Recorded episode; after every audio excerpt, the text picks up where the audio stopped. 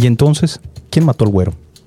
Como si fuera una película de horror, como el hacha de Jack Nicholson en El Resplandor, la muerte de José Eduardo hizo astillas varias situaciones que todos sabemos y que a la clase política y élite empresarial no le gusta mencionar. Sin embargo, lo evidente ya no se puede ocultar y ha quedado a la vista de todo el país. Existe una eterna pelea entre Billy y Renan. Dos meses duró la paz postelectoral y no es para menos. El caso del güero está en la opinión nacional y deja entrever lo peorcito que tenemos como ciudad y Estado. La xenofobia, el racismo, la homofobia y cada uno de los gobernantes, tanto de la ciudad como del Estado, quiere salir lo menos manchado posible. Claro, si se puede expensas del otro, mejor. Con este escenario, Renan hizo lo único que podía hacer, mandar la responsabilidad a quien le toque impartir justicia y dejarlo en sus manos, el Poder Judicial del Estado. Desafortunadamente para él lo hizo a destiempo y de mala manera.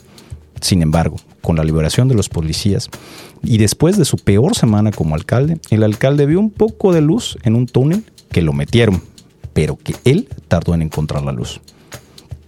Y es que la verdad jurídica en el caso de José Eduardo es lo único que nos debería importar a estas alturas, porque en la inmediatez de la acción muchos nos sentimos engañados con una verdad que necesita culpables.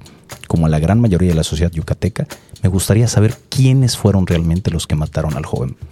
Todo lo demás ya tiene un olor rancio, putrefacto. Todo lo demás ya está contaminado. Todo ya huele a politiquería. Esa política sucia que paga planes en medios nacionales y mezcla la agenda pública con la política. De esa que hace años no se hacía tan evidente que es para ganar adeptos de un lado o del otro. Es mentira que la elección acabó el 6 de junio. Los políticos siempre piensan en la próxima elección. A todos los actores políticos, dejen de lucrar con la miseria, con el dolor ajeno, con nuestros miedos, con la incertidumbre. La gente no es tonta, se da cuenta y de todas las dudas y claroscuros solo hay algo cierto. En medio de esta lucha, la gente de extracción humilde está muerta o en un proceso donde está en juego su libertad. No pienso hablar mucho de los elementos policíacos que fueron liberados.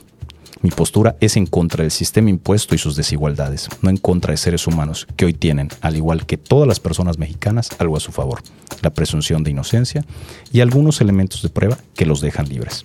No pienso hacer eco de chismes, conjeturas, cruces, supuestos videos y un largo etcétera que convierten un caldo de cultivo perfecto para una propaganda de miedo, donde la verdad va quedando de último, donde una madre sigue llorando a su hijo, donde la justicia para José Eduardo, saber quién y qué le ocasionó la muerte, pareciera que es la última de las prioridades.